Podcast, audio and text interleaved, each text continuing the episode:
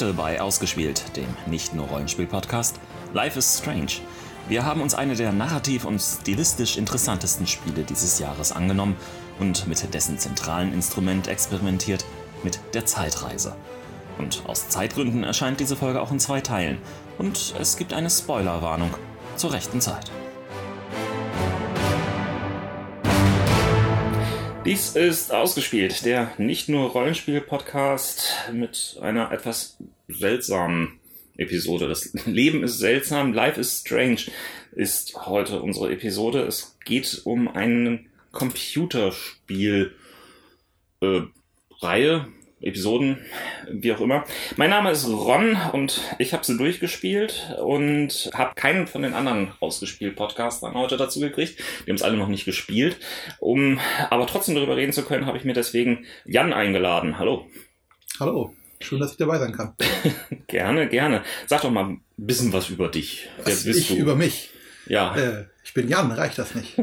nicht, ähm. nicht, so, nicht, so, ganz. Okay, vielleicht mache ich es mach anders. Ich fange einfach mal an, woher ich dich kenne. Während meines Studiums habe ich letztendlich in irgendeiner Form Rollenspiele betrieben. Das ist jetzt eine große Überraschung für unsere Hörer.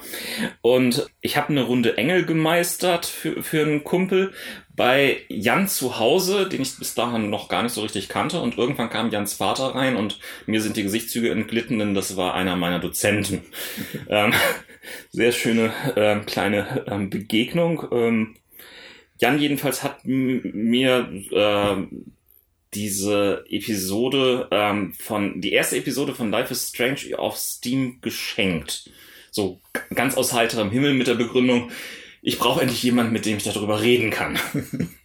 Und na gut, ich habe es dann mal halt irgendwie angespielt, die erste Episode hab dann auch die weiteren Episoden gekauft und ihn dann auf seiner Geburtstagsfeier in, ähm, da habe ich einfach seine Angeschicktheit knallhart ausgenutzt und ihn zu dieser Episode überredet. Das heißt, wir sprechen ähm, jetzt tatsächlich in Form dieser Episode darüber.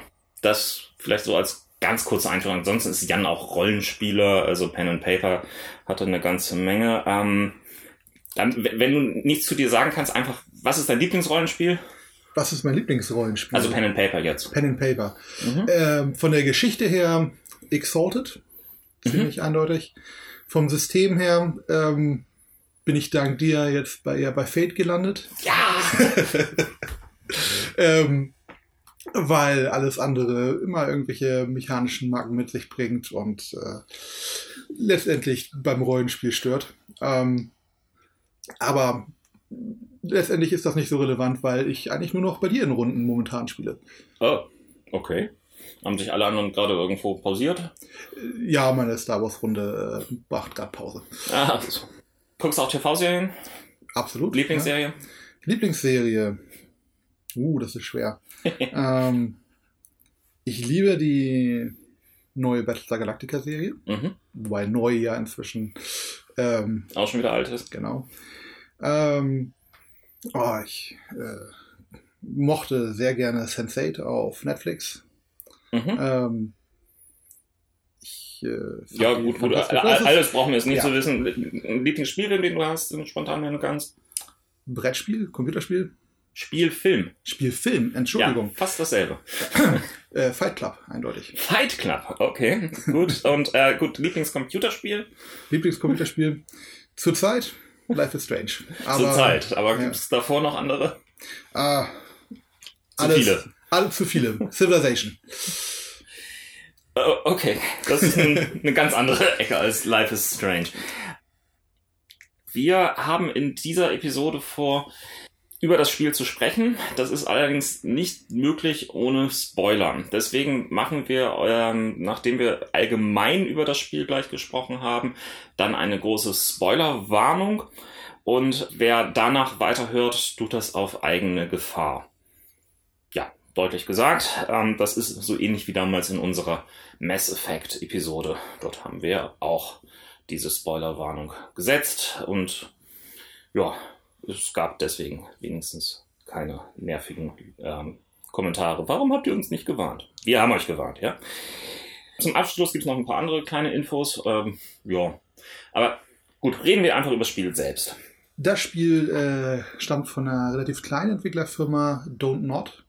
Das ist ein Studio, das 2008 entstanden ist. Zumindest laut äh, Wikipedia aus Criterion, Ubisoft und Electronic Arts äh, Mitgliedern gegründet wurden. Und äh, die haben 2013 ihr erstes Spiel rausgebracht, Remember Me. Also haben fünf Jahre lang das erste Spiel gebaut, oder? Ähm, und das ist für ein Spiel nicht ein, also schon etwas längerer, aber nicht ein zu langer Entwicklungszyklus. Mhm. Ähm, wobei ich nicht weiß, ob die dann schon in 2008 dann angefangen haben. Ne? Das äh, okay. ja. ist auch immer eine Frage, ob sie dann neuen äh, Publisher finden oder nicht. Aber mhm. dazu gleich auch noch ein bisschen mehr. Ähm, Was ist dieses Remember Me? Äh, Remember Me ist ein Spiel, das kritisch nicht unbedingt gut angekommen ist. Ähm, man spielte dort eine Frau, soweit ich weiß, die ähm, nicht nur bei sich selbst, sondern auch bei anderen Personen im Spiel Erinnerungen durchforstet und äh, gegen seltsame ähm, Wesen kämpft in dieser Erinnerungswelt. Ähm, es war letztendlich ein Kampf- und Prügelspiel, mhm. aber auch schon bei Remember Me ist eine Methode aufgetaucht, äh, eine Game, eine Spielmechanik, die äh, sich so bei Life is Strange auch wiederfinden wird. Mhm. Äh, man konnte nämlich dort äh, Erinnerungen durchforsten und äh, manipulieren, indem man zurückgespult hat und kleinere Sachen verändert hat in diesen Veränderungen, in diesen Erinnerungen. Okay, also Life is Strange geht also um Zeitreisen oder um Zeitveränderungen und ähm, wie wollen wir das nennen? Das ist schwierig. Ähm, Zeit spielt auf jeden Fall eine große Rolle in dem Spiel. Ähm, und äh, dabei auch äh, die Spielmechanik, dass man selbst die Zeit zurückdrehen kann, in gewissen Maßen. Aber das ist gleichzeitig ein sehr interessanter Hook von dem Spiel und auf der anderen Seite eigentlich gar nicht so wichtig, wenn man es genau nimmt. Ähm, zumindest nicht für mich, aber da können wir uns sicherlich gleich noch über drüber unterhalten. Mhm. Ähm, Life is Strange äh, ist das zweite Spiel der Firma und äh, mhm. Don't hat ähm, 2013 dann, als sie mit Remember Me fertig waren, angefangen schon das Spiel zu entwickeln. Mhm. Ähm, hatten aber Schwierigkeiten zuerst einen Publisher dafür zu finden, äh, weil sie eine ziemlich klare Vorstellung davon hatten, was sie mit Life is Strange anfangen wollten. Mhm. Und ähm, sind immer wieder an Publisher getroffen, die gesagt haben, ihr müsst was ändern, ihr könnt das so nicht machen, äh, sowohl was den Inhalt des Spiels angeht, äh, der nicht immer jugendfrei ist oder zumindest äh, schwierig ist für Jugendliche. Und vor allen Dingen, äh, dass unsere Hauptdarstellerin, die Protagonistin, halt eine, eine junge Frau ist. Und, ja, ja, ein weiblicher Teenager sogar. Ja, ein weiblicher Teenager. Mhm. Ähm, und äh, viele Publisher haben einfach gesagt, nein, ihr müsst eine männliche Hauptrolle draus machen. Ganz einfach aus Gründen lässt sich besser verkaufen. Wer, wer als gestandener Mann will schon einen weiblichen Teenager spielen? Oder Vielleicht. Was ist da die These gewesen? Ähm, ja. Das ist nicht oft ähm, diskutiert worden dann in den Interviews. Mhm. Ähm, aber äh, die Spielefirma hat darauf bestanden, wir wollen eine junge Frau haben und dann haben sie Square Enix getroffen als mhm. äh, Publisher. Und Square Enix hat gesagt, jo, macht euer Spiel genauso wie ihr wollt. Finden wir gut. Und ähm, naja, dank denen haben wir jetzt Life is Strange. Mhm.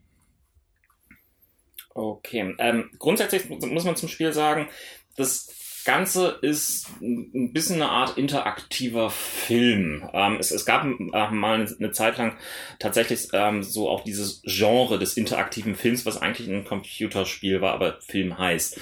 Ähm, einer der ersten Vertreter war Dragon Lair, Dragon's Lair, Dragon's Lair, genau, von 1983. Ähm, dort waren noch so die Zeichentrickzeichnungen von Don Bluth, ähm, so ein ehemaliger Disney ähm, Regisseur als Grundlage ähm, gewesen und du konntest eigentlich nichts weiter machen, als dann irgendwie zwischenzeitlich auf A oder B drücken, um ähm, dann durch irgendein Labyrinth zu kriechen und so weiter. War, war eigentlich ganz spaßig, aber ähm, ist eigentlich nichts weiter gewesen als irgendwie so, so eine DVD, wo man dann zwischenzeitlich nach links oder rechts drücken konnte. Davor gab es natürlich noch eine ganze Reihe andere Sachen. Es, es, es gibt diese klassischen Spielbücher, ähm, die ihr bestimmt kennt, sei es irgendwie die einsame Wolf-Reihe, die Fantasy-Abenteuerspielbücher wie die Hexenmeister vom Flammenden Berg oder die Zitadelle des Zauberers, wo man letztendlich immer in irgendeiner Form einen Absatz liest und danach muss man sich irgendwie entscheiden, gehe ich jetzt nach links oder gehe ich nach rechts. Wenn ich nach links gehe, lese ich auf Seite 83 weiter, lese ich, gehe ich nach rechts, lese ich auf Seite 113 weiter. War eine Zeit lang sehr beliebt, jedenfalls in meiner Kindheit. Keine Ahnung, was bei dir da war. Gut.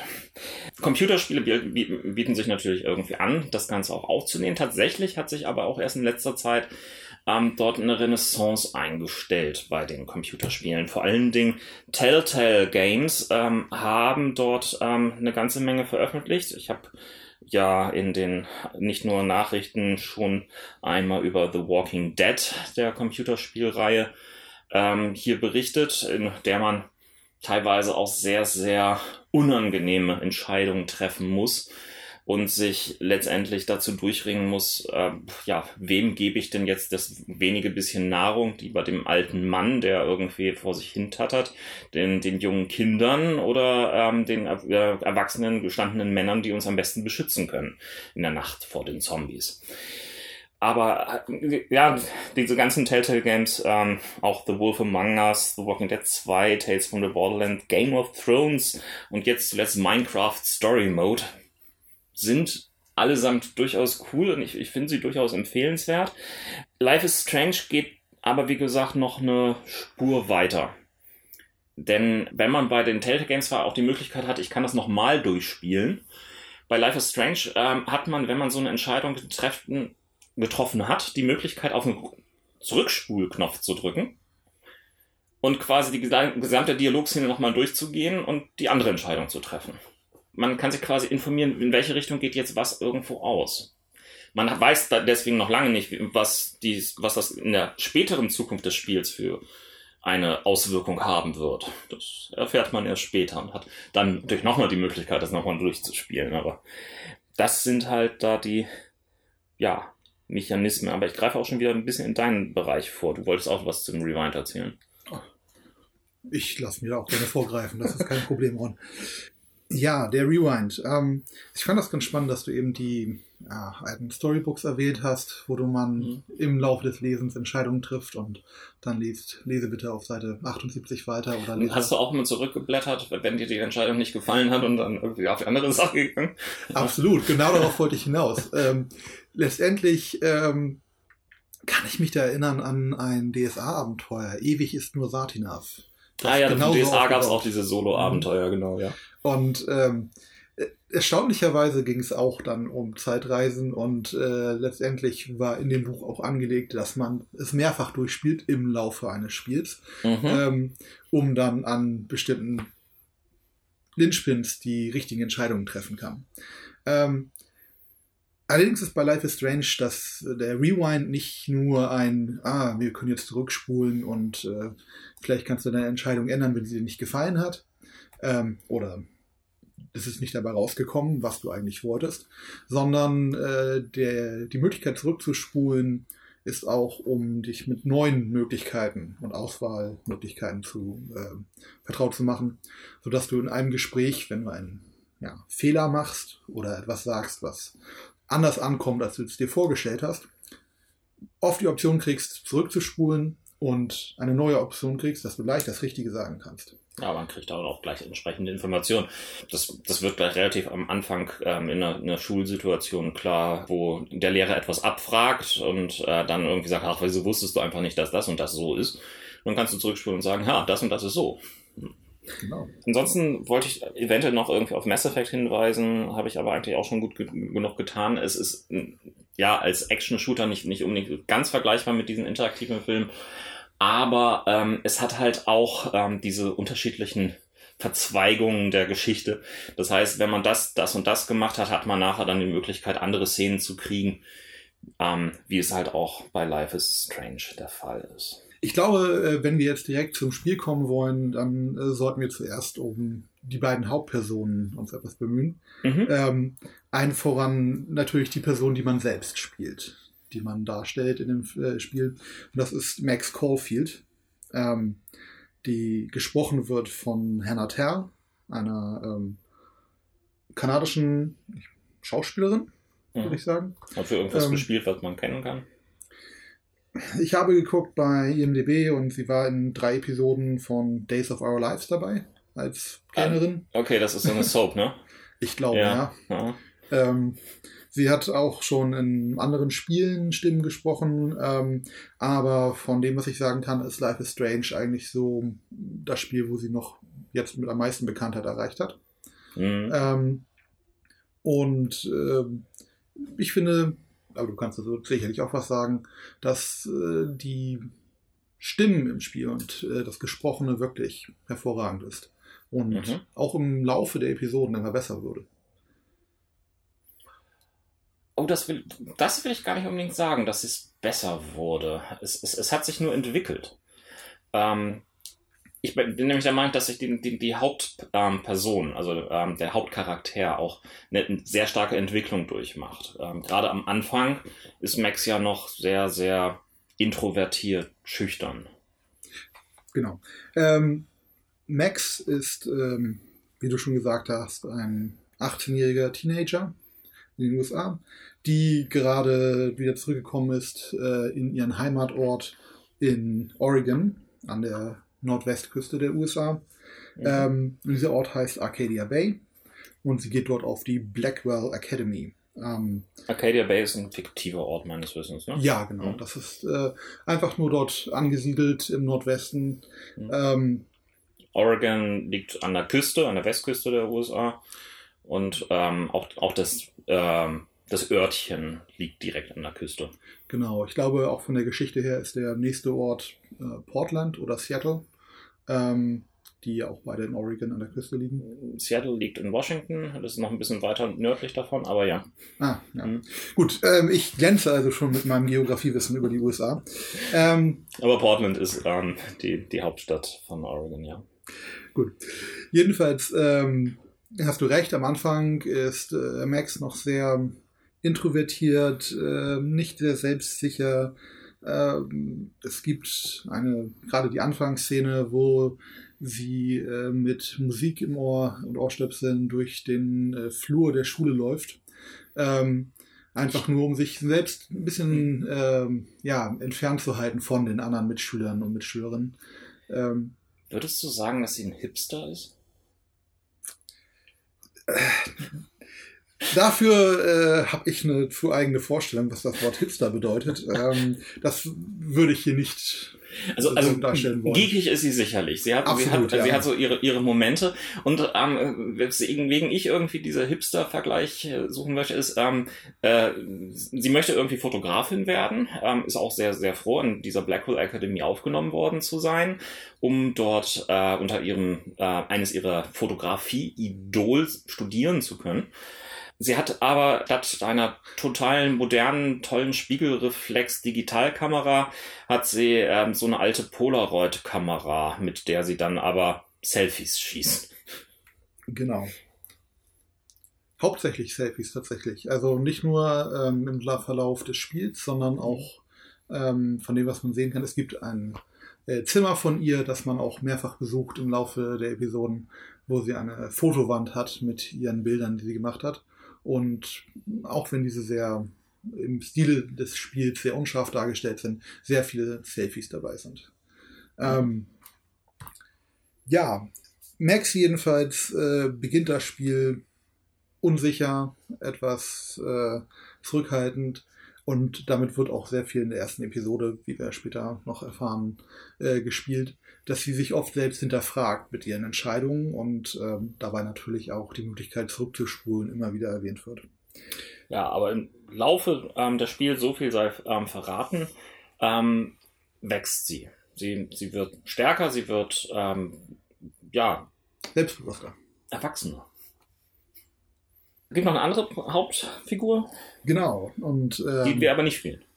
Die wir nicht spielen, das stimmt, aber sie ist absolut wichtig für die Geschichte. Geradezu zentral, könnte man sagen. Das ist ähm, Max' alte und beste Freundin Chloe Price, ähm, Die wird gesprochen von der Darstellerin Ashley Birch, die man vielleicht eher kennen könnte. Ähm, okay, woher? Uff, eine ganze Menge aus. Äh, sie hat verschiedenste Rollen gesprochen in Videospielen. Ähm, ich war der Meinung, nee, in Mass Effect hat sie nichts gesprochen, aber in Borderlands 2 hat sie Tiny Tina The Bane gesprochen.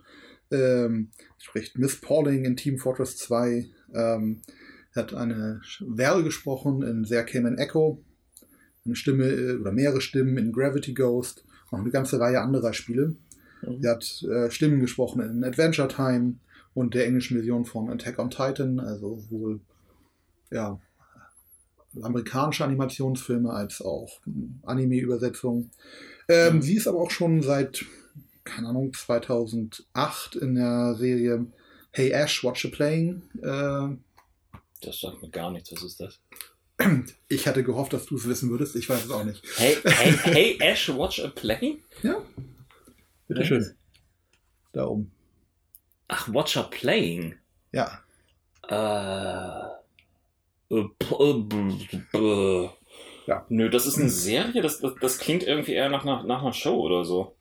Also, ich, ich kannte Ashley Birch, ähm, ich glaube, ich hatte den Namen schon gehört vor Life is Strange, aber seit ich mich mit dem Spiel mehr beschäftigt habe, ähm, höre ich den Namen überall und äh, alle loben immer wieder ihre ähm, äh. Sprechrollen vor allen Dingen und ähm, sie scheint ein also, wenn ich das hier richtig sehe, ist das eine, eine Videogame-Sketch-Comedy. Scheint mir irgendwie so ein, so ein YouTube-Ding zu sein, das irgendwie immer so ein bis drei Minuten geht. Hm. Gut.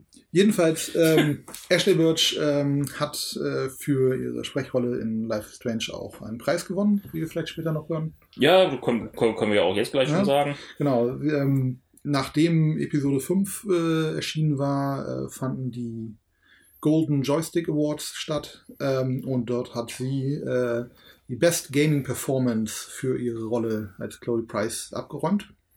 Mhm. Ähm, und auch wenn man das jetzt. Ja, aber wer, wer, ist jetzt Chloe?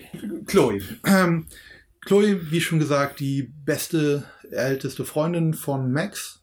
Ähm, sind, sie ist etwas älter als Max, ich glaube ein Jahr sogar. Und ähm, sind halt zusammen in Arcadia Bay aufgewachsen, bis zu dem Zeitpunkt, äh, dass Max mit ihrer Familie weggezogen ist nach Seattle. Mhm. Ähm, und äh, das geschah zu einem Zeitpunkt in Chloes Leben, als äh, es ihr nicht besonders gut ging, weil nämlich Chloes Vater gestorben ist bei einem Autounfall. Mhm. Wie auch äh, mal wieder erwähnt wird in den Episoden. Ähm, hat danach Chloes Leben ein, ja, eine Wendung zum ich will jetzt nicht sagen schlechteren genommen, aber zumindest für sie äh, schlechteren. Sie ist ähm, so ein bisschen auf einen Rebellionstrip gegangen, hat ähm, sich ihre Haare knallblau gefärbt. Begehrt und, auf gegen ihren mhm. äh, Stiefvater und äh, naja, kommt in allerlei Probleme mit Drogen, Geld und äh, wird von der Schule geschmissen. Sie war auch äh, Schülerin auf der Blackwell Academy. Und zwischen, also es vergehen halt fünf Jahre ne, bis äh, zwischen dem Wegziehen von Max und dem Wiederkommen. Ähm, und sie haben dann, was nicht zu viel spoilert, weil das relativ schnell geschieht, in Episode 1 ein Wiedertreffen im Spiel. Gut, dazu aber später mehr. Genau. Ähm, ja, ansonsten ist, ist, natürlich wichtig, auch das Stilistische des Spiels zu erwähnen. Wir haben ja zum einen ähm, die Möglichkeit, das Ganze, äh, die Zeit zurückzudrehen, aber das Ganze ist auch ein sehr, sehr spezifisches ja, Genre. Es ist letztendlich so, so, ein bisschen Coming of Age. Es ist ein, ein, äh, eine Serie, die an einer Highschool spielt. Ähm, äh, also Academy ist es so, es ist noch nicht, noch nicht eine Universität, es ist so eine Oberschule quasi. Es ist auf jeden Fall eine Privatschule, die eben für äh, Highschool Seniors gedacht ist, also mhm. äh, die Schüler in den USA, die, glaube ich, zwei Jahre noch übrig haben von ihrer Schulzeit. Ja. Und ähm, halt in diesem Fall von der Geschichte her ein spezielles Programm anbieten für die Künste, insbesondere dieses Fotografiekurses, der ähm, Max dann zurück nach Arcadia Bay gerufen hat. Mhm. Ja, und wie gesagt, es geht viel um Fotografie. Max will Fotografin werden. Fotografie spielt auch im Spiel eine sehr, sehr große Rolle. Es ist, es gibt immer die Möglichkeit äh, für Max zwischenzeitlich Fotos zu schießen oder sehr gut versteckt an unterschiedlichen Stellen kann man ähm, die Fotos schießen. Und das ist auch die, die, die Möglichkeit in diesem Spiel Prämien, nee, wie heißen die Abzeichen? Abzeichen zu kriegen. Also ähm, Errungenschaften, so, so, so und so nennt es irgendwo immer auf Steam. Sich. ähm, das heißt, ähm, man muss die entsprechenden Motive finden und äh, dann möglichst fotografieren. Hast du alle zusammen? Mir fehlen noch äh, vier aus der letzten Episode. Äh, okay. Ich, ich habe gar nicht unbedingt immer groß darauf geachtet, dass es überhaupt irgendwas bringt und habe dann nie, ach, ach ja, okay, ich kann hier mal auf oh, fotografieren, kann ich mal klicken und das war es dann eigentlich. Es ist ja. auch absolut nicht wichtig. Ich glaube, ähm, ich, kann, ich kann mir vorstellen, dass das eine der wenigen Bedingungen war von Square Enix an das Spiel, dass es irgendeine Form von Errungenschaft geben muss, weil heutzutage Errungenschaften in jedem Spiel auftauchen wie naja, Unkraut in jedem Garten.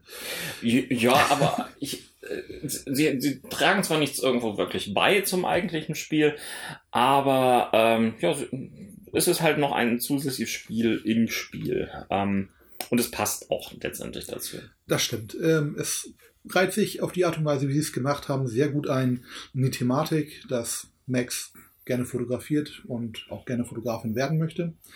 Ähm, aber die Fotografie setzt sich da ja nicht nur in diesen Spielmechaniken um und in den Thematiken, wie sie angebracht werden, sondern auch in der gesamten Ästhetik des Spiels. Mhm. Ähm, in dem Moment, wo man diese Zurückspulfähigkeit benutzt, ähm, verändert sich äh, für einen selbst das Bild, das man sieht.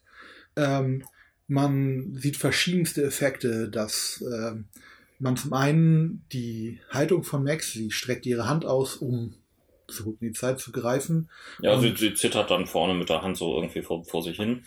Während gleichzeitig um sie herum und aus den verschiedenen Perspektiven, die man zuvor gesehen hat in den Dialogen oder sonstigen Szenen, die man gespielt hat, ähm, ihre Handlungen und die Handlungen auch der Gesprächspartner in rückwärtiger Reihenfolge gezeigt werden, als quasi doppelte Belichtung über dem, was man sonst im Spiel sieht.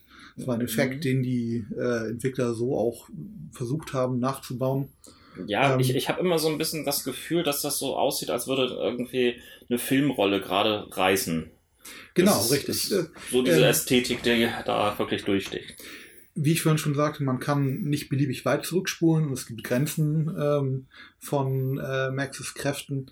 Und wenn man an das Ende dieser Spule sozusagen kommt, äh, breitet sich schnell am Rand des, äh, des Bildschirms aus ein Effekt, als wenn der Film verbrennen würde vor laufender Kamera. Mhm. Ähm, ähm, das kennen vielleicht viele jüngere Zuhörer nicht mehr, aber ähm, früher gab es tatsächlich Celluloid-Filme und es wurde nicht alles digital von einer Festplatte abgespult.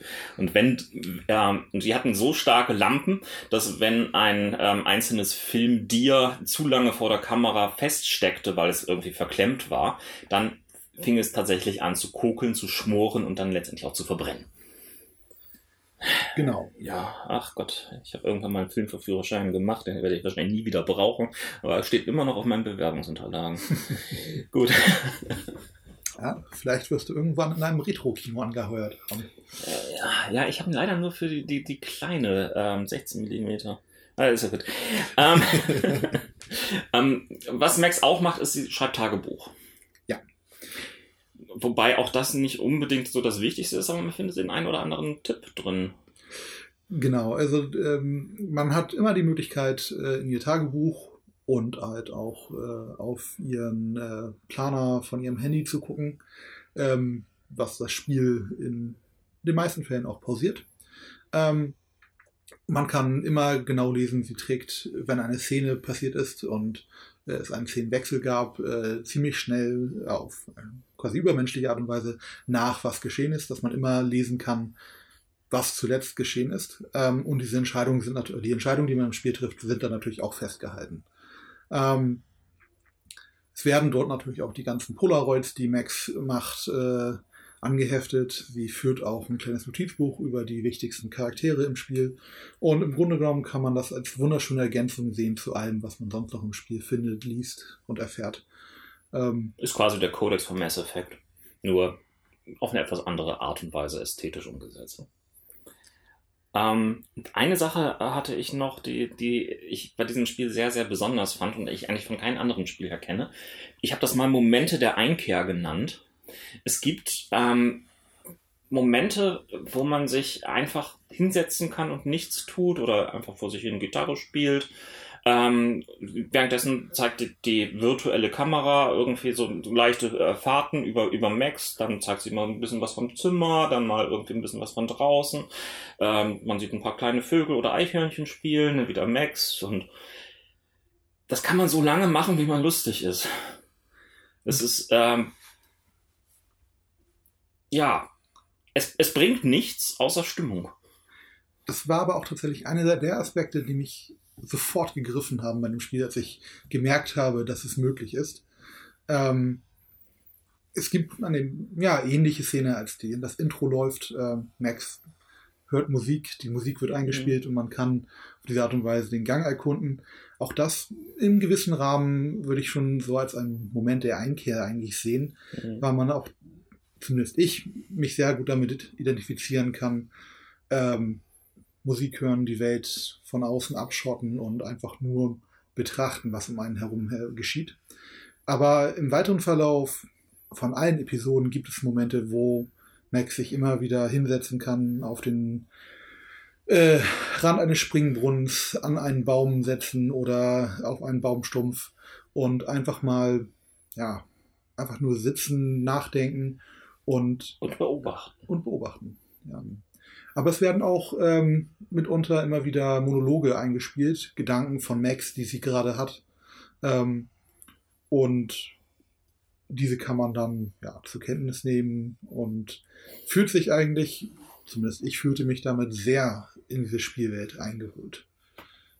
Wo du gerade die Musik erwähnt hast, das ist auch noch so, so eine sehr, sehr wichtige Sache, denn ähm, ja, die, die Musik ähm, ist im Spiel wirklich wichtig. Also es, es, es fängt an äh, mit dieser Szene, äh, Max, äh, die durch den Schulflur läuft äh, und äh, dabei ihre iPods-Stöpsel in den Ohren hat, um sich ähm, abzukapseln, auch so ein bisschen von den Rest der Umgebung.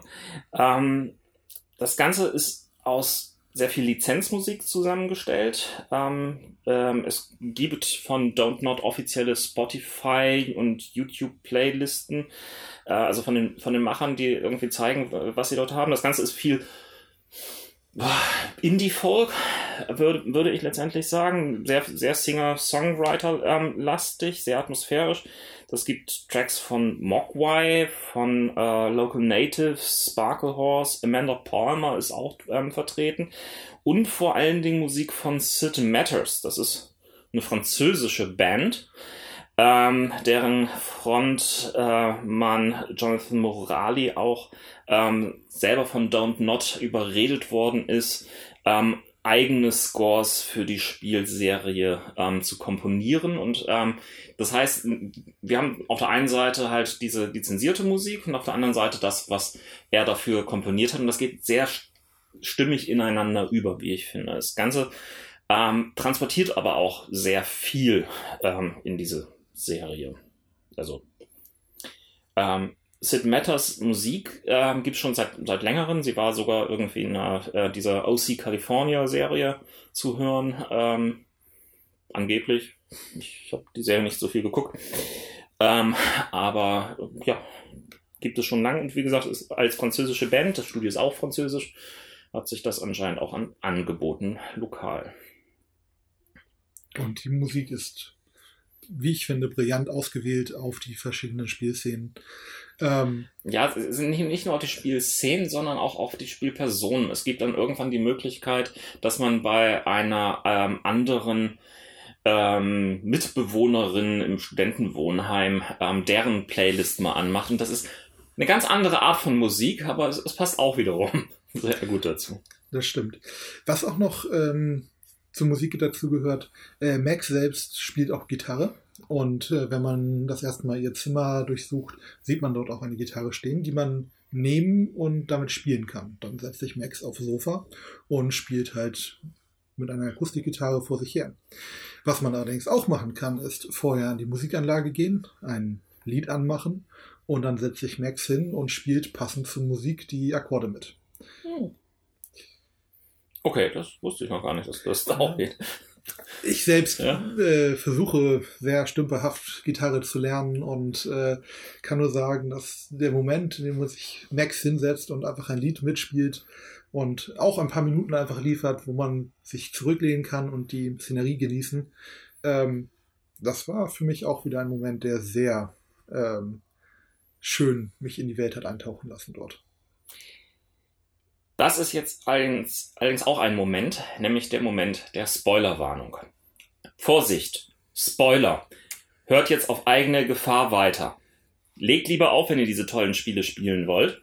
Ja, auflegen? Äh, also stoppt die, auf nee, die Aufzeichnung wollen wir auch nicht stoppen. Ähm, stoppt das Abspielen. Denn jetzt verraten wir, was in dem Spiel passiert, wie wir uns entschieden haben und ähm, was wir sonst noch hätten machen können. Was auch immer. Es geht jetzt gleich weiter. Episode 1 heißt Chrysalis. Chrysalis, ähm, das ist so dieser Moment der Verpuppung von Schmetterlingen, wenn ich mich recht irgendwie entsinne. Genau, wir starten mit äh, Max Caulfield. Wir haben sie eben gerade schon vorgestellt die hier an der Blackwell Academy bei dem renommierten Fotografen Mark Jefferson lernen möchte. Am Anfang träumt Max aber noch. Und zwar mitten im Unterricht. Äh, allerdings einen sehr beunruhigenden Traum, denn ein gewaltiger Sturm steuert auf Arcadia Bay zu. Max sucht Zuflucht in einen Leuchtturm an der Küste, als ein Boot vom Sturm gegen diesen geschleudert wird und zerstört. Ähm, sie kommt im Unterricht zu sich und muss sich erstmal fangen. Nach einer unangenehmen Konversation mit der schärfsten Konkurrentin von Max, namens Victoria, verzieht sich Max auf die Toilette und beobachtet dort einen wunderschönen blauen Schmetterling, den sie schließlich fotografiert. Kurz danach wird sie unfreiwillig Zeuge, wie der stinkreiche, arrogante Mitschüler Nathan in einen Konflikt mit einem blauhaarigen Mädchen das wir noch nicht kennen, oder doch, also, naja, gut, in einen Streit gerät und letztendlich erschießt. Auf der Mädchentoilette. Erschießt, wie gesagt. Ähm, plötzlich fängt sich ihre Umgebung an, irgendwie um sie zu drehen und sie kann das erste Mal die Zeit zurückdrehen und wacht wieder im Unterricht auf. Wo sie gerade erst war. Mit ihren neuen Fähigkeiten kann sie dann erstmal ein bisschen herumexperimentieren, bis sie wieder auf die Toilette geht und kann dort das Mädchen vor Nathan retten, indem sie den Feueralarm auslöst. Und dann werden wir das erste Mal mit einer der sogenannten großen Entscheidungen konfrontiert, die es in diesem Spiel häufiger gibt. Kreiden wir den reichen Mitschüler Nathan, ähm, dessen Familie irgendwie anscheinend ziemlich, ziemlich viel von Arcadia Bay gehört, beim Rektor an oder nicht? Was hast du gemacht? Ah, oh, das war gar eine Entscheidung bei mir. Ich habe Nathan selbstverständlich angekreidet. Ja, ah, okay. ich meine, wir sind auf einer Schule und da kommt jemand mit einer Schusswaffe in die Mädchentoilette und äh, selbst wenn wir gerade verhindert haben durch das Auslösen des äh, Feueralarms, dass was Schlimmes passiert ist, das kann man doch nicht stehen lassen. Ich habe beides natürlich erstmal ausprobiert. Ich natürlich auch. Aber habe mich dann auch für die, die Sache entschieden, dass ich irgendwie ihn angekreidet lasse oder an, ihn ankreide. Das ist ein bisschen komisch über Zeitreisen zu sprechen und Entscheidungen dabei. Wobei man dazu sagen muss, dass die Entscheidung ja nicht nur ist, kreide ich ihn an oder nicht, sondern die Folgen davon sind, wenn man ihn ankreidet, dass der Schulleiter sehr skeptisch ist und einen warnt, was man da für Beschuldigungen von sich gibt. Immerhin ist es die super stinkreiche Familie, der in Arcadia Bay fast alles gehört. Mit einer fantastischen Reputation. Oh ja. ja. Ähm, dagegen, wenn man es verschweigt, dann wird man äh, gleich in die Defensive getrieben, weil man ja offensichtlich irgendwas äh, ver verschweigt und nicht die Wahrheit sagt. Und, und vielleicht sogar gar diesen Feueralarm ausgelöst hat. Auf jeden Fall ja. hat das potenziell auch Folgen für einen. Also keine der Varianten ist wirklich ideal für einen. Danach macht sich Max auf den Weg zum Studentenwohnheim. Ähm, vor dem Eingang macht Victoria, dieses andere etwas stinkreiche Mädchen, ähm, äh, was sich irgendwie zu, zu einer wirklichen Konkurrentin irgendwie entwickelt hat im Fotokurs von Max, einen ziemlichen Aufstand und ähm, wir müssen durch unsere Zeitkräfte dafür sorgen, dass sie uns durchlässt. Das gelingt allerdings nur, indem wir einen Farbeimer über sie ausschütten. Die empörte Victoria ähm, lässt uns passieren, aber wir müssen uns noch entscheiden, ob wir sie trösten oder ob wir uns lustig über sie machen und gar ein Foto von ihr schießen. Was hast du gemacht? Ich war versucht, äh, mich gleich über sie lustig zu machen, ähm, aber Ach, du bist zu, so, zu sozial, ne? Zu sozial, ja, das, das Problem kenne ich auch, ich habe es auch gemacht. ähm, ähm, vielleicht noch zwei Wörter zu Victoria Chase. Die ist ähm, am Anfang noch eine ziemlich klare Antagonistin im Spiel und ähm, wir haben es in der Hand, wie wir mit ihr umgehen. Ähm, Bereits am Anfang wird klar, dass Victoria allerdings vor allem neidisch auf Max ist, da sie mit einer Art spielerischen Leichtigkeit ihren Dozenten Jefferson begeistern vermag, wofür Victoria sich noch sehr, sehr anstrengen muss. Im Laufe der Geschichte kann dieses Verhältnis gekittet werden oder Victoria kann wirklich in ziemlich fiese, düstere Gefilde abgleiten. Also später mehr. So, ähm, wir mussten auf unser Zimmer, um einen USB-Stick zu besorgen. Warum ist eigentlich nicht ganz wichtig, aber es, es geht halt, es, es, war halt der MacGuffin hier. Wir machen uns dann auf den Weg zum Parkplatz, um, um Warren zu treffen, ein anderer Mitschüler ähm, von ähm, Max, ähm, ein Wissenschaftsnerd. Der hat sich in Max eindeutig verguckt, aber wir müssen uns selber entscheiden, ob wir da irgendwas erwidern oder nicht. Praktischerweise steht er auf jeden Fall auch auf geekige Filme. Auf dem Weg dahin beobachten wir allerdings noch, wie der Chef der Sicherheit von Maxwell Academy eine andere Mitschülerin, Kate, harsch angeht. Äh, wir stehen da schon wieder vor einer großen Wahl. Meine Güte, es gibt viele große Wahlen. Nämlich, ob wir eingreifen oder einfach nur ein Foto von der Szene machen. Ich habe tatsächlich beides ausprobiert, bevor ich äh, mich entschieden habe. Eigentlich, Aber wir haben fast immer beides ausprobiert, das muss man schon sagen. Das, äh, nee, das habe ich nicht immer gemacht. Nein. Ah, okay. Ähm, auch wenn man die Möglichkeit hat, zurückzuspuren und alles anzugucken, ähm, habe ich teilweise einfach Entscheidungen getroffen nach dem Gefühl, wie ich Max mhm. mir vorstelle, wie ich sie spielen würde. Ja. Und ähm, auch wenn ich instinktiv gleich eingreifen wollte, habe ich geguckt, was passiert, wenn ich ein Foto mache. Mhm. Und da es dann auch wieder den inneren Monolog gibt von Max, die daran zweifelt, ob das jetzt die richtige Entscheidung war und ob das, man nochmal zurückspulen Das tut sie übrigens bei jeder der Entscheidungen mhm. daran zweifeln, ob das jetzt die richtige Entscheidung war. Zumindest in der ersten, ich glaube auch in der zweiten Episode, mhm. aber später wird das nicht mehr ganz so mhm. betrieben, mhm. wenn sie mehr Erfahrung damit hat. Ähm, aber ich habe dann geguckt, was passiert, wenn ich das Foto schieße und war doch glücklicher damit, einfach einzugreifen und mhm. Kate zu beschützen. Ich habe tatsächlich gleich eingegriffen und nicht mehr das Foto geschossen. Also das war für mich eine relativ deutliche Sache, dieser, dieser, dieser Bully vom Sicherheitstyp da. Später auf dem Parkplatz treffen wir ausgerechnet auf diesen wütenden Nathan, der uns aggressiv angeht. Warren stellt sich für uns in den Weg und ähm, wir werden trotzdem dann noch gerettet von einem ziemlich abgewrackten ähm, ja, Pickup-Truck, ähm, der, der, der vor ganz frech ähm, irgendwie auf dem Behindertenparkplatz stand. Äh, und der wird gefahren von Chloe. Dem blauhaarigen Mädchen. Genau. Ähm, Freundin aus Kindheitstagen hatten wir vorhin schon erwähnt. Ähm, äh, Max und sie, und sie hatten sich ein bisschen aus den Augen verloren. Es stellt sich auch heraus, dass Chloe diejenige ist, die überall Plakate hingeklebt hat ähm, und anscheinend eine andere Freundin sucht, eine Rachel, die mysteriös verschwunden scheint.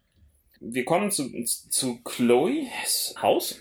Ihr Stiefvater, David Metzen, ist ausgerechnet dieser Leiter der Sicherheit, mit dem wir ebenso schlecht angegangen sind. Und als wir nach Hause kommen, so uns ein bisschen bei, bei Chloe irgendwie umgeguckt haben, kommt es dann auch so eine Szene, wo, wo ähm, dieser David Madsen ziemlich wutentbrannt äh, bei Chloe ins Zimmer ähm, äh, kommt. Wir verstecken uns im Schrank, weil er reagiert irgendwie auf Freunde von Chloe immer sehr, sehr skeptisch und ähm, finde dann allerdings bei Chloe auf ähm, dem Schreibtisch noch ein Rest-Joint geht Chloe sehr brutal an. Das Ganze grenzt nicht nur, sondern ist auch so ein Fall von häuslicher Gewalt. Und wir haben die Möglichkeit einzugreifen. Oder nicht. Und wenn wir eingreifen, haben wir auch noch die Möglichkeit ähm, zu sagen, das ist nicht Chloes Gras, das ist meins. Oder wir können Chloe sogar anschwärzen und sagen, ja, ich habe sie dabei gesehen. Was hast du gemacht? Ich glaube, das war die Szene, wo ich in Episode 1 am meisten hin und her gesprungen bin. Ähm, allein schon deshalb, weil ich es beim ersten Mal nicht geschafft habe, mich im Schrank zu verstecken. ähm, da kommt dann nämlich tatsächlich äh, David rein, äh, sieht einen und äh, man wird direkt äh, konfrontiert mit ihm. Man hat dann noch die Möglichkeit, die Schuld zu übernehmen oder ich glaube, einfach still zu bleiben. Mhm. Ähm, aber unzufrieden mit der Lösung habe ich mich dann im Schrank versteckt, nachdem ich herausgefunden habe, wie es funktioniert.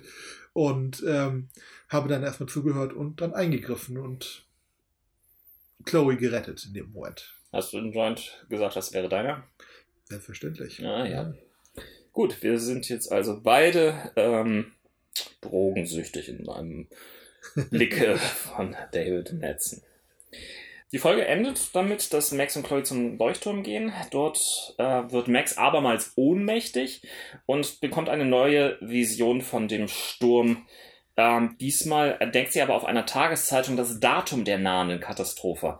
Es ist bereits der kommende Freitag. Cliffhanger. Kommen wir zu Episode 2. Genau. Ja, Episode 2 ähm, fängt mit einem Moment an, der sehr bezeichnend, sehr klassisch für mein eigenes Leben ist. Ähm, mit einem Wecker, der klingelt und der Option einfach auf Snooze zu drücken. Auf die Schlimmer-Taste. Genau. Oh ähm, Gott, ich hasse es, ja. und auch da beginnt äh, der Tag dann mit einem schönen Musikstück ähm, und dem langsamen Aufwachsen von Max. Auch der Option, einfach erstmal im Bett liegen zu bleiben oder ein wenig Musik zu hören. Ähm, Max jedenfalls äh, startet in ihrem Zimmer und muss erst einmal ihre Duschutensilien suchen und äh, im Badezimmer auf dem Hausflur ähm, duschen gehen. In der Dusche oder im Bad trifft sie dann auf Kate, ähm, das Mädchen, das wir schon in der ersten Episode von David Madsen äh, gerettet haben. Und Kate ist eindeutig nicht gut drauf. Ähm, Victoria und andere äh, verbreiten ein Video über Kate im Internet und äh, überall an der Schule. Und Kate als wohlerzogene Christin und äh, Superschülerin mit einem sehr hohen Anspruch an sich selbst äh, weiß eigentlich gar nicht damit umzugehen und ist merklich gestört davon. Also ja, das, ähm, das, das, ist halt ein Video, was sie aufgenommen haben, als Kate irgendwo betrunken war oder irgendwie so ein bisschen neben sich stand auf einer Party. Genau. Und ähm, da wird eigentlich auch äh, schon eines der Themen deutlich, das Don't Not äh, in den Folgen anspricht, das Bullying an äh, Schulen ähm, zwischen den Schülern. Und natürlich hat man da erstmal kleine Möglichkeiten, mit Kate äh, nett zu sein, ihr zu helfen und kann vor allen Dingen, nachdem man geduscht hat, äh, den Link äh, von dem Video, das in der Zwischenzeit Victoria äh, mit Lippenstift an den Spiegel der äh, Damentoilette und Dusche äh, schreibt, einfach löschen oder auch stehen lassen. Ähm, aber ich habe es gelöscht. Selbstverständlich. Mhm. Also, äh, ich bin kein Freund von Bullies und ähm, das kommt einfach natürlich, dass man da Kate helfen möchte. Mhm. Ähm, Direkt danach äh, ruft Kate einen auch in ihr eigenes Zimmer, weil sie noch ein Buch wieder zurückhaben will. Und ähm, man kommt in ein Gespräch weiter um das Thema, dass äh, Kate von Victoria verfolgt wird und gebullied wird. Und ähm, kann auch ein bisschen mehr erfahren darüber, dass nämlich Kate selbst gar nicht weiß, was zu, bei dieser Party geschehen ist. Sie selbst trinkt nicht, sie trinkt keinen Alkohol, ähm, höchstens mal ein Glas Wein äh, in der Kirche und weiß eigentlich nicht, wie es dazu gekommen ist, dass sie so durch war auf der Feier. Und vermutet, dass Nathan, der Junge, der in der ersten Episode beinahe Chloe erschossen hätte, sie mit äh, Drogen, Partydrogen benommen gemacht hat. Oh yeah. Ja. Und ähm, erzählt auch eine Geschichte davon, wie sie selbst ja, von Nathan dann naja, nach Hause gefahren werden sollte oder ins Krankenhaus. Ähm, aber dann letztendlich im Zimmer aufwacht und nicht genau weiß, wie sie da zurückgekommen ist. Und Max schießt natürlich die richtigen Rückschlüsse, beziehungsweise vermutet, dass, auch wenn es nicht explizit gesagt worden, ähm, Nathan sie date-raped hat. Nun, das äh, bringt uns aber auch gleich zur ersten großen Entscheidung, ähm, dass Kate nämlich uns um Hilfe bittet und fragt, ob wir damit nicht, gerade wenn wir selbst auch äh, von Nathan auf der Damentoilette was gehört haben, äh, nicht zur Polizei gehen sollten. Und genau, bittet uns um Rat, was, was soll sie denn jetzt machen? Soll sie zur Polizei gehen? Oder nicht? Das hast du ja geraten.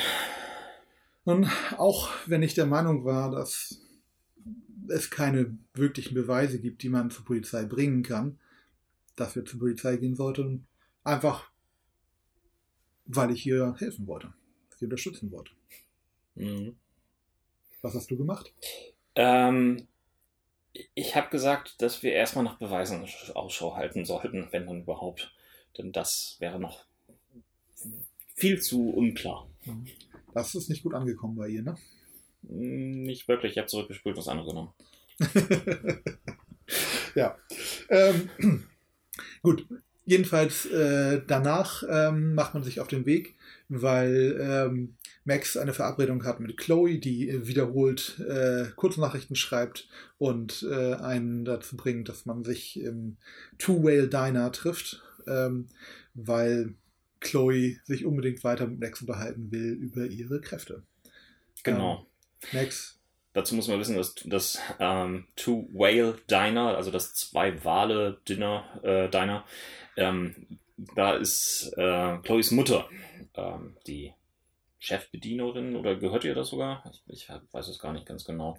Auf jeden Fall ähm, arbeitet ähm, sie dort und ähm, beide verbinden da recht sehr schöne Kindheitserinnerungen mit. Genau. Ähm, es kommt eben jetzt an diesem Moment zu einer der für mich schönsten Szenen tatsächlich im Spiel. Ähm, Max verlässt das Schulgebäude und steigt in den Schulbus ein, der äh, seine Runden durch Arcadia, Arcadia Bay dreht. Und bei wunderschönem goldenen Licht äh, hört sie selbst wieder mit ihrem äh, iPod Musik und ähm, es wird ein Lied gespielt von José González Crosses. Äh, wenn ihr das auf YouTube findet, guckt da mal rein und hört rein vor allen Dingen. Ähm, eine Szene, bei der man einfach ein, zwei Minuten mit dem Bus durch die Stadt fährt und eben auch wieder so einen ja, Moment hat, in dem man einfach eintaucht in einem total alltäglichen Augenblick äh, und einmal abschalten kann und die Welt aufnehmen kann, wie ja, Max sie erfährt.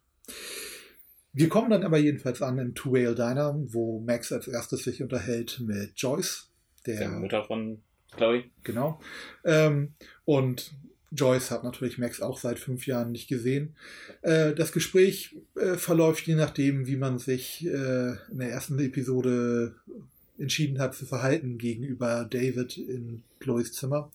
Ähm, mit ein wenig äh, Anschuldigung von Joyce gegenüber Max oder eben auch einer äh, komplett freundlichen Wiederkehr. Ähm, man hat dann noch eine, wie ich sehr, finde, sehr wichtige Entscheidung zu treffen, ob man eine Waffel oder ähm, Bacon und Eggs bestellt.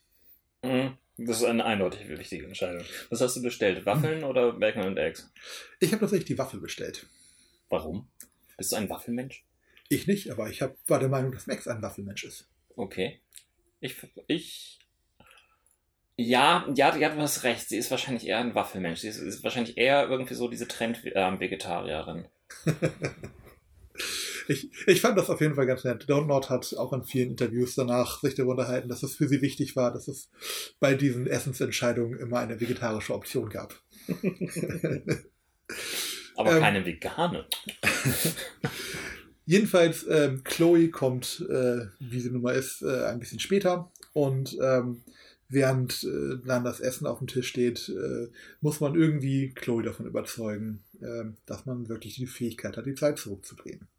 Ähm, dazu, ja, das gelingt einfach. Genau. Also ziemlich schnell. Und naja. Okay, weiter. genau, richtig. Man muss jetzt nicht zu sehr ins Detail gehen. Ähm, nachdem man äh, Chloe überzeugt hat äh, und Chloe wirklich begeistert ist, möchte sie dann mit Max die Fähigkeiten noch ein bisschen weiter ausnutzen und spielen. Und ähm, zusammen fahren sie auf äh, Chloes Lieblingsplatz, nämlich den Schrottplatz, wo sie auch schon, wie man erfährt, mit Rachel Amber ähm, vorher viel rumgehangen hat. Rachel Amber, die vermisste andere ähm, Person, für die Chloe Yashin die ganzen Plakate aufgehängt hat. Genau. Und ähm, dort jedenfalls äh, muss man dann, wird man mit äh, Chloe erst einmal ähm, Flaschen sammeln, beziehungsweise sammelt selbst für Chloe die Flaschen, um dann mit der Pistole, die sie von äh, ihrem Stiefvater geklaut hat, ähm, ein wenig herumzuspielen, zu schießen. Ja, toll. Ja. Gut, weiter. Ähm, Max jedenfalls äh, durch das ständige Nutzen ihrer Zeitrückdrehfähigkeiten angestrengt, äh, wird kurzzeitig bewusstlos und hat wieder eine Vision von dem Tornado, der die Stadt bedroht. Ähm, und äh, wacht dann äh, auf, äh, hat ein cooles, besorgtes Gespräch mit Chloe. Als und sie hat Nasenbluten. Sie hat Nasenbluten, genau. Mhm. Das äh, taucht vorher, glaube ich, auch schon auf.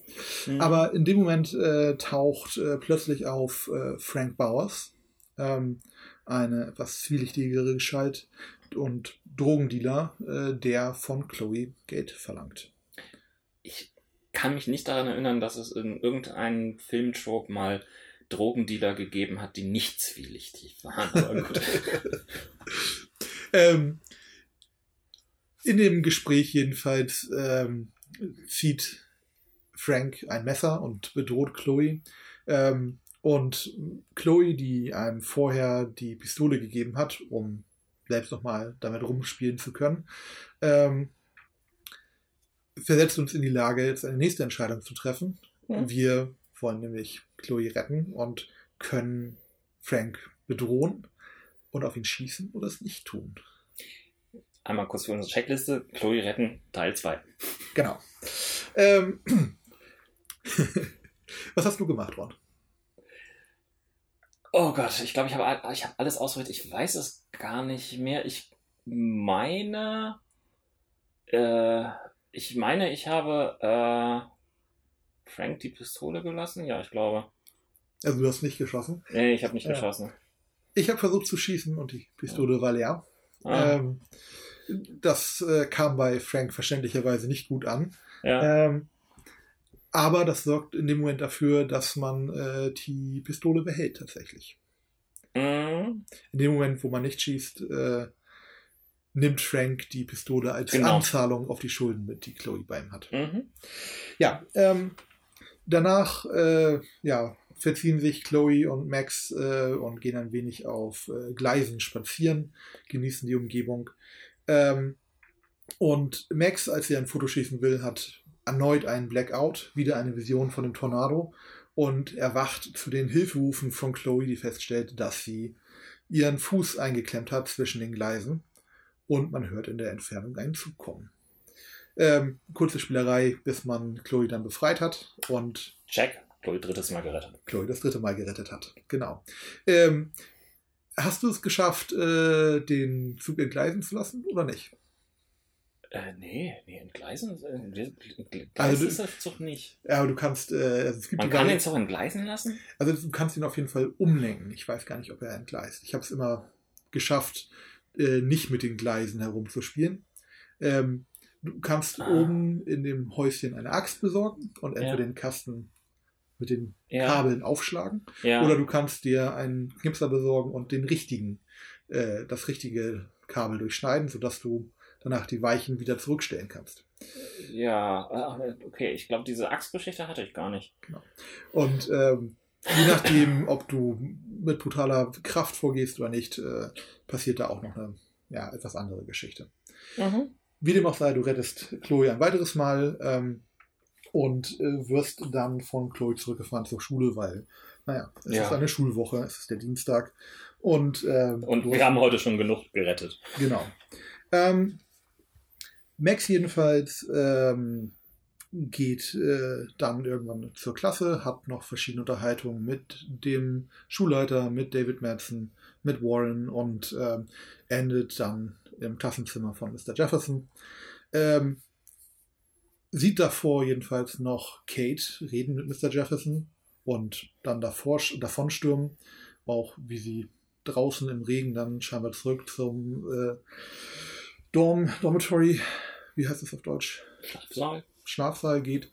Ähm, und äh, es vergehen nur wenige Minuten, bis ein anderer Schüler, der nicht in die Klasse gehört, hereingestürmt kommt und alle Schüler sammelt, um zum Schlafsaal zu gehen. Ähm, dort passiert was ganz Großes. Genau. Ähm, als Max nämlich dort ankommt, hat sich schon eine große Schülermenge davor versammelt und oben auf dem Dach des Hauses steht Kate. Und in dem Moment, wo man ankommt, lässt sich Kate nach unten fallen und angestrengt durch den ganzen Tag mit dem Zeit zurückspulen, schafft es Max nicht weit genug zurückzuspulen, um sie zu retten, aber schafft es die Zeit mit Mühe und Not einzufrieren. Max, äh, angestrengt und am Ende ihrer Kräfte, geht jedenfalls aufs Dach und in dem Moment, wo sie oben ankommt, Kate steht noch wieder am Rand äh, der Brüstung und äh, in dem Moment verlassen Max die Kräfte. Sie realisiert, sie kann die Zeit nicht zurückspulen und jetzt muss man Kate, die kurz davor ist zu springen, davon zu überzeugen, dass das keine gute Idee ist. Hast du es geschafft? Nein. Ich habe. Ähm, ha, ich habe dir was voraus. ich Erster habe, Anlauf, Baby. Erster Anlauf. Man hat ähm, am Anfang äh, der Episode die Chance, ihr Zimmer zu durchsuchen nach äh, allen möglichen Hinweisen. Man sieht Fotos von ihr und ihren Schwestern, man Mhm. sieht äh, eine Karte von ihrer Mutter, die ein etwas Oh, es war eine hat. Großmutter, aber Ja, stimmt, Großmutter. Mhm. Ähm, man findet eine Bibel mit äh, Sprüchen, die äh, sie rausgeschrieben hat. Allerlei Mhm. Ansätze, die einem was helfen. Und in diesem Moment ähm, finden, kommen auch die ganzen Entscheidungen, die man vorher getroffen hat, mit und um Kate, wieder zu einem zurück. Ähm, dass man nach und nach auf sie zugehen kann, wenn man die richtigen Sachen sagt und entscheidet, um sie dann von der Brüstung runterzuholen. Das heißt, man hat gewisse Optionen auch erst gar nicht. Und man, kann nicht irgendwie jetzt sagen, aber in der Bibel steht das und das, wenn man nicht vorher irgendwie in der Bibel das nachgelesen hat. Und man kann auch nicht erwähnen, ja, aber deine Großmutter und deine ganze Familie kann man nicht ins Spiel bringen, wenn man halt das nicht vorher gese gesehen hatte. Und natürlich, man kann auch nicht behaupten, dass man sämtliche schlimmen Sprüche von ihrer äh, Schreibwand gelöscht hat oder dass man den Link von Mhm. dem Badezimmerwand gelöscht hat, wenn man das nicht getan hat. Ähm, ich habe einfach an einer Stelle, wo sie, äh, wo man ihr sagen muss, dass sie aber doch noch Familie hat, die ihr wichtig ist, ähm, da habe ich einfach die falsche Option erwählt, weil ich mich nicht mehr erinnern konnte, ob sie Schwestern oder Brüder hat. ähm, und naja, das hat dann dazu geführt, dass äh, Kate einen letzten Schritt getan hat und zu Tode gesprungen ist. Die, Meine Kate lebte weiter. ja, die Episode endet in jedem Fall äh, damit, dass man im Büro des Schulleiters sitzt, zusammen mit Nathan, Mr. Jefferson und äh, David Madsen. Und ähm, Und dem Rektor. ja, und dem und Mhm. Rektor natürlich. Ähm, und äh, dann die Möglichkeit hat, äh, zu seiner Aussage noch hinzuzufügen, wen man denn für die ganze Aktion verantwortlich machen. Ja, wir dürfen Finger zeigen. Genau. Ähm, Aber auch das ist wiederum teilweise eingegrenzt. genau. Ähm, es gibt, äh, je nachdem, was für Entscheidungen man vorher getroffen hat, mehrere Ausgänge dieses Gesprächs und was man tun kann, um, naja, äh, selbst noch halbwegs gut aus der Sache rauszukommen. Ähm, aber was hast du gemacht in dem Moment? Ich habe einfach, Also also, ich- ich habe nicht gezögert, ich habe gesagt, Nathan war schuld. Nathan hat, äh, Ich habe auch Nathan irgendwie ähm, beschuldigt, auch wenn ich natürlich die Möglichkeit gehabt hätte. Ähm, ich hatte alle drei Möglichkeiten tatsächlich. Ähm, das heißt, ich konnte sowohl Nathan als auch äh, David Madsen ähm, als auch ähm, äh, Mr. Jefferson beschuldigen, der ja vorher auch diesen Streit mit Kate noch gehabt hatte. Aber da mir dieser Streit mit Kate gar nicht mehr irgendwie so bewusst war, habe ich ähm, Jefferson ausgeklammert. Ähm, David Madsen, pff, ja, Gott, ist ein Arschloch und ein Bully, aber Nee, Nathan, der, der, der hat sie wahrscheinlich in irgendeiner Form unter Drogen gesetzt und es war ganz klar, Nathan muss beschuldigt werden. Ja. Wobei, ähm, nur weil du das so gesagt hast, man hat in jedem Fall die Auswahl zwischen allen dreien. Nur was passiert, wenn man sie beschuldigt, ist unterschiedlich, je nachdem, was vorher geschehen ist. Nun, und dann äh, endet diese Episode damit, ähm, dass äh, Max zusammen äh, mit Warren äh, vor der Schule sitzt ähm, und während sie miteinander reden, eine Sonnenfinsternis über Arcadia Bay hinein, hereinbricht. Die nicht ansatzweise angekündigt war. Genau.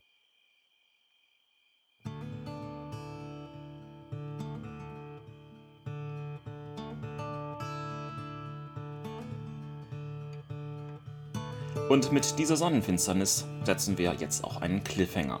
Mehr gibt es in zwei Wochen mit dem zweiten Teil unseres Specials zu Life is Strange. Da dann die Episoden 3 bis 5, ein Fazit zu den Spielen und wie es weitergehen mag. Deadbeat, bonfire, rain clouds and nightmares and twinkling star.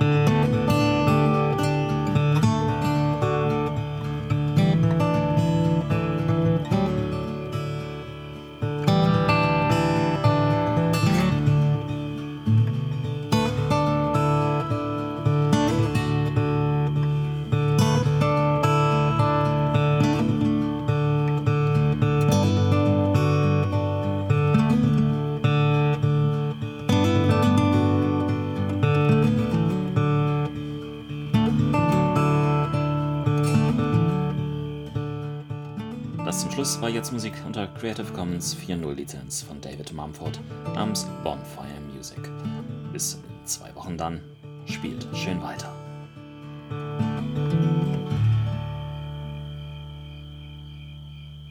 Dieser Podcast ist Mitglied bei analogspieler.de, der Portalseite für alle Podcasts rund ums nicht elektronische Spielen.